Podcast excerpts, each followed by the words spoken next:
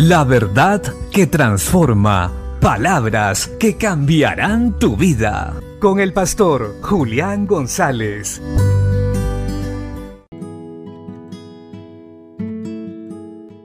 La Biblia dice en la carta a los Romanos capítulo 6 versos 6 y 7.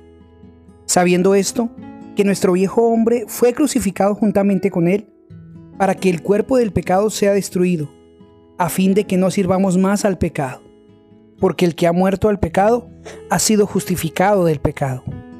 Qué maravilloso es saber que cuando estamos en Cristo Jesús, todo lo que nos impedía agradar a Dios y lo que nos impedía vivir en libertad es quitado. En esta escritura podemos ver algo muy importante, que cuando nosotros vamos a Cristo Jesús, morimos a lo malo. Todos nuestros deseos pecaminosos mueren, pues ahora estamos en vida. La Biblia lo dice de la siguiente manera, hemos pasado de muerte a vida. Recuerde, la paga del pecado es muerte. Ahora, estando en Cristo Jesús, Él es el camino, la verdad y la vida. Ya no hay más pecado en nosotros.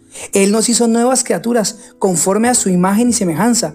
Por eso debemos correr prontamente a Jesús y llevar estas nuevas a otros, pues están esclavos queriendo ser libres y nunca lo podrán ser.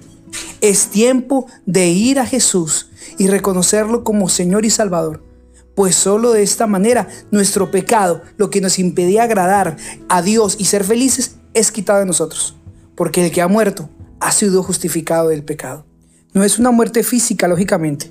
Morimos a nuestros deseos y nuestras pasiones pecaminosas por medio de la fe en Jesucristo. Pues viene su Santo Espíritu, nos convence de pecado, juicio y justicia y nos guía a toda verdad. Corramos hoy a Jesús y veremos los resultados pronto. Bendiciones.